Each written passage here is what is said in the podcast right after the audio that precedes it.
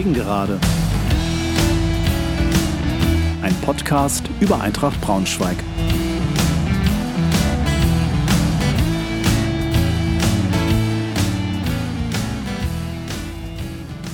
Hallo und herzlich willkommen zur 22. Folge der Gegengerade. freue mich sehr, dass ihr wieder dabei seid. Wegen der aktuellen Spielpause der dritten Liga bis Ende April, aufgrund der Corona-Pandemie, gibt es natürlich aktuell nichts über die Spiele unserer Eintracht zu berichten. Ich nutze daher die Zeit, um für euch in loser Reihenfolge ein paar Texte von Autoren vorzulesen, die sich mit dem Thema Eintracht oder zumindest Fußball beschäftigen. Los geht es mit einem Kapitel aus dem Buch Blau-Gelb-Sucht, herausgegeben von Axel Klingenberg. Falls ihr es noch nicht habt, lege ich euch dringend ans Herz, ein Exemplar hiervon direkt beim Verlag Andreas Reifer zu erwerben. Einen entsprechenden Link findet ihr direkt in den Informationen zu dieser Episode und auf der zugehörigen Website zur 22. Folge meines Podcasts auf www gegengerade-podcast.de.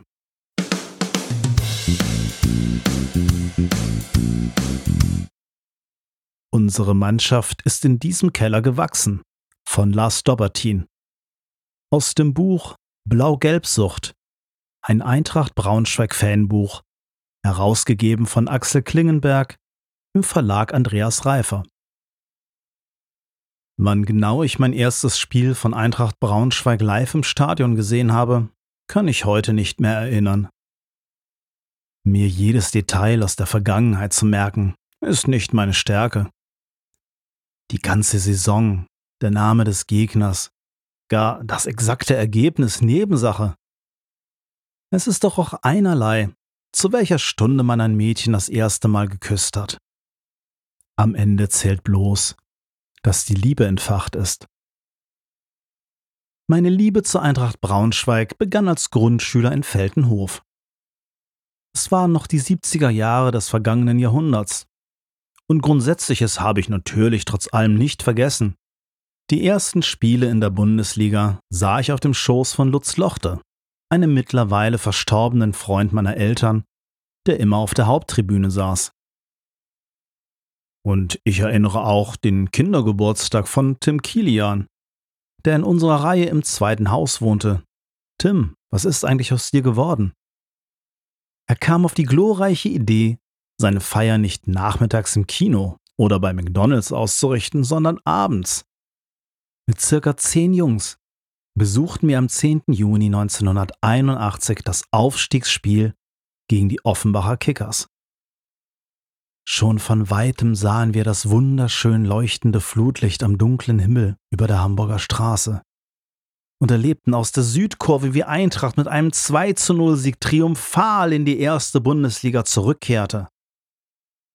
Es war wahnsinnig aufregend und ich kam mir geradezu ein wenig rebellisch vor, weil wir am nächsten Morgen in der Grundschule eine Mathearbeit zu schreiben hatten und ich trotzdem abends Fußball im Stadion sah. Ich muss einräumen, dass die anschließende Aufstiegsfeier komplett an mir vorbeirauschte. Gleich nach dem Schlusspfiff nahm ich, habe ich eben wirklich rebellisch geschrieben? Die Linie 14 und fuhr wegen der aus heutiger Sicht vollkommen überbewerteten Mathearbeit brav mit dem Bus zurück nach Feldenhof. Apropos Feldenhof. Dieser unauffällige Stadtteil im Norden Braunschweigs war Mitte der 70er bis Mitte der 80er Jahre Schauplatz einer der anrührendsten Episoden der gesamten Vereinsgeschichte unserer Eintracht.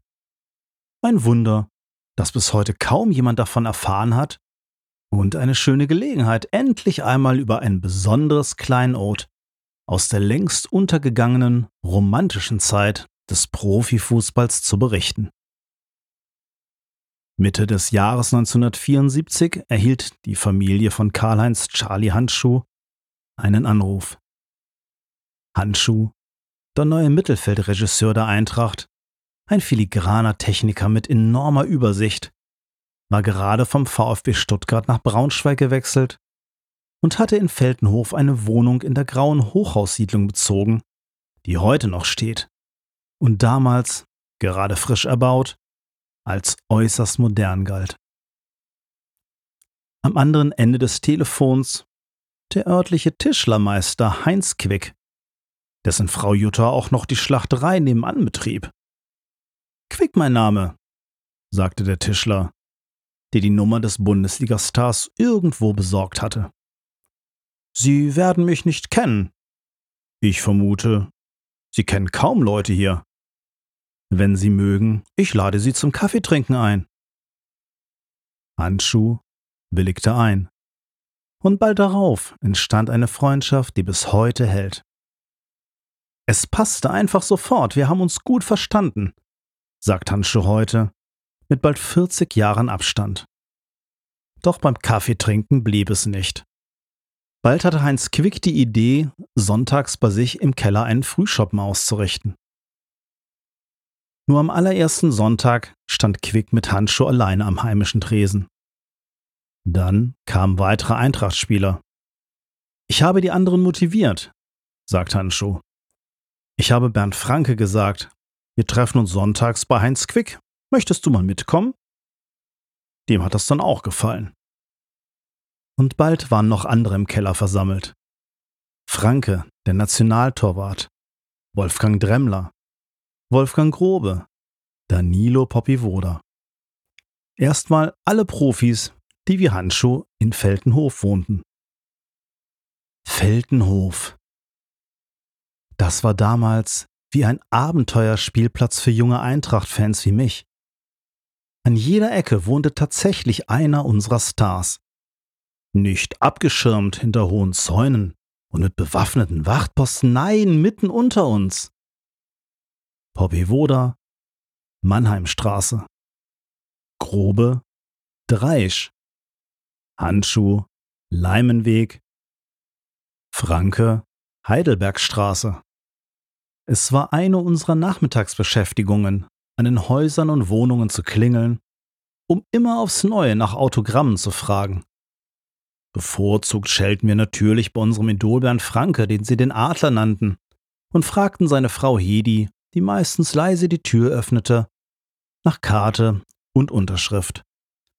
Der Stoß meiner gesammelten Franke-Autogrammkarten, die ich mir so im Laufe der Zeit zusammengesammelt hatte, war gewaltig und dürfte die Dicke sämtlicher bisher erschienenen Eintracht-Vereinschroniken kaum wesentlich unterschreiten. Franke, Dremmler, Handschuh, Grobe, Popivoda. Sie waren das Gerippe der Eintracht und die erste Stammbesetzung beim Frühschoppen am Sonntag. Später kamen weitere Spieler hinzu, aus der Stadt und anderen Vororten. Friedhelm Häbermann, Dietmar Erler, Frank Holzer, Peter Lübecke, Wolfgang Schipp, manchmal auch der Schwede Hasse Borg. Wir waren jeden Sonntag bei Heinz, sagt Handschuh. Wirklich jeden Sonntag. Morgens gingen die Profis nach ihren Bundesligaspielen zur Massage oder zum lockeren Auslaufen ins Stadion. Danach fuhren sie nach Feldenhof. Man konnte sich da aussprechen. Wir haben alles auf den Tisch gebracht, sagt Handschuh. Was am Samstag gut gelaufen war, was nicht so gut. Und was wir besser machen können. Der nächste Bundesligaspieltag wurde getippt. Einsatz für jeden, eine D-Mark. Und die aktuelle Form der kommenden Gegner diskutiert. Die Marotten des Trainers und der neueste Klatsch aus der Kabine. Sie kennen doch die Sendung Doppelpass im Sportfernsehen, sagt Handschuh heute. Im Prinzip war unser Stammtisch ein Vorläufer davon. Einer hat was reingeworfen und dann hat man darüber diskutiert. Bloß ohne Journalisten und Kameras wie heute, rein privat und mit ein paar Gläsern Wolters Pilsener aus dem 10-Liter-Fass von Heinz. Undenkbar ist so etwas in der heutigen Welt des Profifußballs, in dem die Spieler ständig hin und her wechseln und sich selten eine echte Gemeinschaft ergibt. Heute verstehen sich in einer Mannschaft immer höchstens zwei, drei Leute. Nach dem Training fährt jeder in eine andere Richtung, alle haben unterschiedliche Interessen sagt Bernd Franke, zwischen 1971 und 1985 bei Eintracht und bis heute das Braunschweiger Fußballidol. Bei Eintracht war es Mitte der 70er, dieser besonderen Zeit der Vereinsgeschichte so. Montags sind wir direkt nach dem Nachmittagstraining rüber zum gemütlichen Conny am Neustadtring und haben dort unser Hähnchen gegessen. Da waren von 18 Vertragsspielern, die wir damals hatten, mindestens 14 dabei. So lerntest du deine Kollegen richtig kennen. Da hat man von anderem auch mal erfahren, wenn ihm was bedrückt, sagt Franke. Und dann wusstest du, warum er vielleicht gerade nicht so gut drauf ist. Wenn du jemanden aber nur fünf Minuten vor dem Training siehst, ist das anders. Montags bei Conny und sonntags bei Heinz, der am Zapfhahn stand und Bier nachschenkte. Jeder hat zwei Gläser getrunken. Es wurde nie ein Besäufnis. Mittags um halb eins war Schluss. Dann gingen alle zu ihren Familien, sagt er. Sein kleiner Partykeller ersetzte die Kabine im Stadion, in der sich Mannschaften gewöhnlich aussprechen und die Köpfe heiß reden. Bei Eintracht fielen die Gespräche dort nach dem harten Training unter Branko Sevic eher kurz aus. Aber an jedem Sonntag traf sich der harte Kern im kleinen Keller mit den tiefen Decken. Branko hat mal im Spaß gesagt, die Mannschaft wird ja da unten aufgestellt, sagt Quick.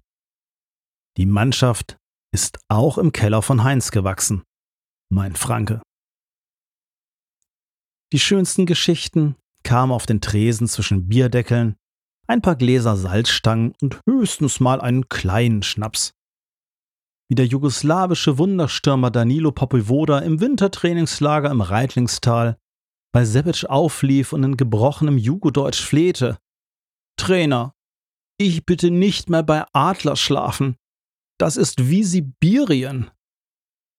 Franke, Spitzname Adler, war auf einem Zimmer mit dem Dribbler untergebracht und pflegte selbst beim Minusgraden das Fenster aufzureißen, damit frische Luft da reinkam. Einmal, sagt Franke, kehrte ich vom Mittagessen zurück und da lag Puppiwoder mit Parker in seinem Bett. Oder der Zwist mit Paul Breitner, der 1977 tatsächlich von Real Madrid zu Eintracht gewechselt war.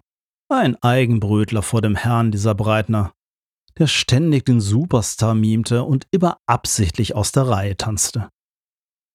Sollte die Mannschaft im Trainingsanzug erscheinen, zog er todsicher Freizeitsachen an. War Freizeitoutfit vorgeschrieben, erschien Breitner im Trainingsanzug. Überflüssig zu erwähnen, dass er nicht ein einziges Mal beim Stammtisch in Feltenhof erschien. Die Stories aber kreisten in diesem einen Jahr sehr wohl um ihn, bevor er 1978 Braunschweig frustriert verließ und zu Bayern München weiterzog. Wir hatten 1 zu 2 in Bremen verloren, erinnert sich Franke. Er war von Werder-Verteidiger Hartmut Konschal kurz vor Schluss mit einem Schuss in den Winkel überrascht worden.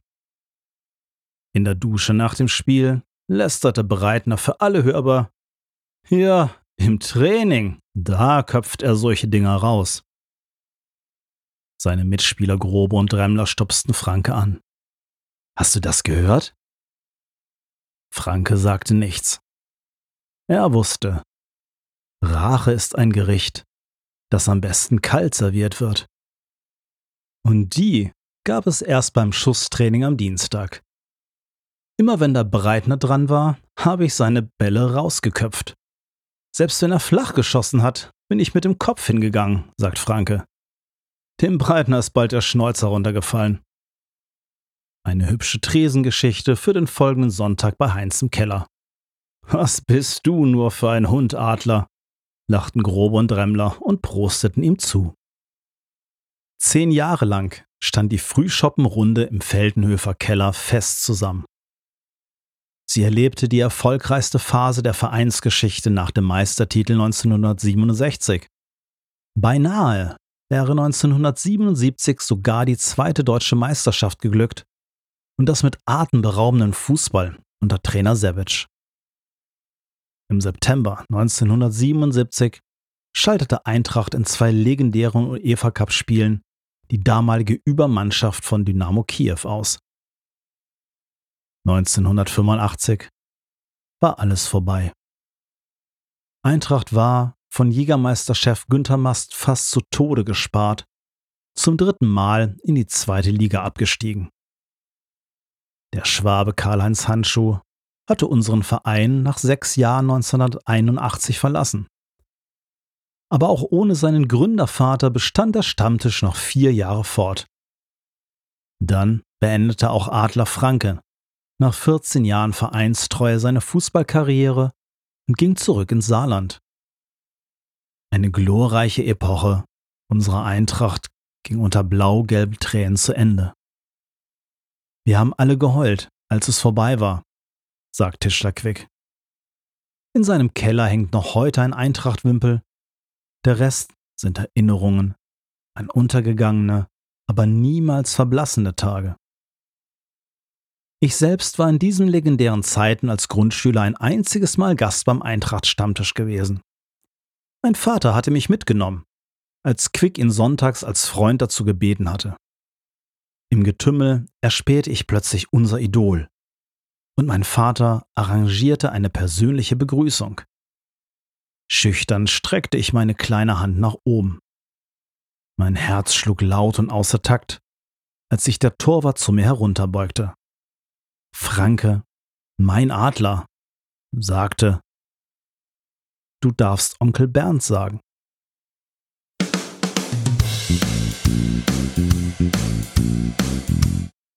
Soweit also der Text von Lars Dobertin. Ich bedanke mich sehr herzlich bei Autor, Herausgeber und Verlag, dass ich diesen Text im Rahmen meines Podcasts veröffentlichen darf. An dieser Stelle auch nochmal der Hinweis auf den Link in der Beschreibung zu dieser Folge, wo ihr das Buch erwerben könnt, woraus dieser Text stammt.